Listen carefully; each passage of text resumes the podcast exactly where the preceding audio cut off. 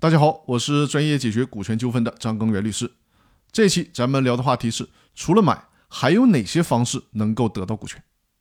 我在之前的课程里面讲到，在买卖双方自愿转让股权的时候，买方是从他的姓名或者名称记入股东名册这个时间点上取得了股权。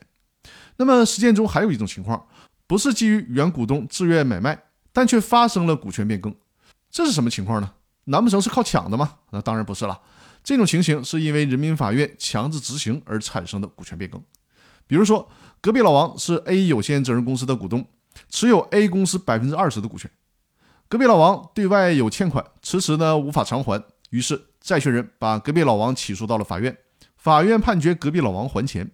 但隔壁老王已经是家徒四壁了，手里面根本没钱偿还。这时候，债权人想到了隔壁老王持有 A 公司百分之二十的股权，于是呢，申请强制执行隔壁老王在 A 公司的股权。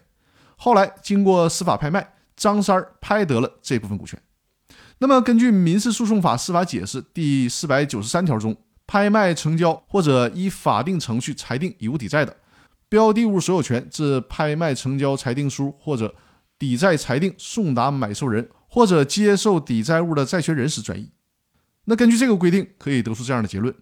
如果有限责任公司的股权被人民法院在执行程序中强制的拍卖，或者依照法定程序裁定以物抵债的，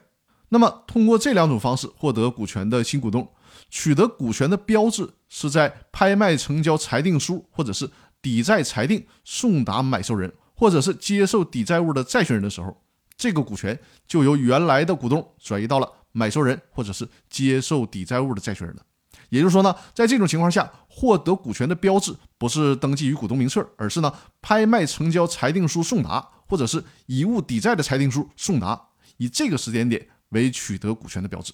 那好，各位，本周的分享就到这里，感谢各位的关注与支持，也欢迎大家转发我的音频给身边需要的朋友。如果大家有线下公司股权方面的法律服务需求，可以和我联系，我的微信号是五二幺五六三二。再有就是别忘了周日晚上八点。我会给大家做这一周分享的课后辅导。那好，各位，更多内容我们下周继续。祝大家周末愉快，再见。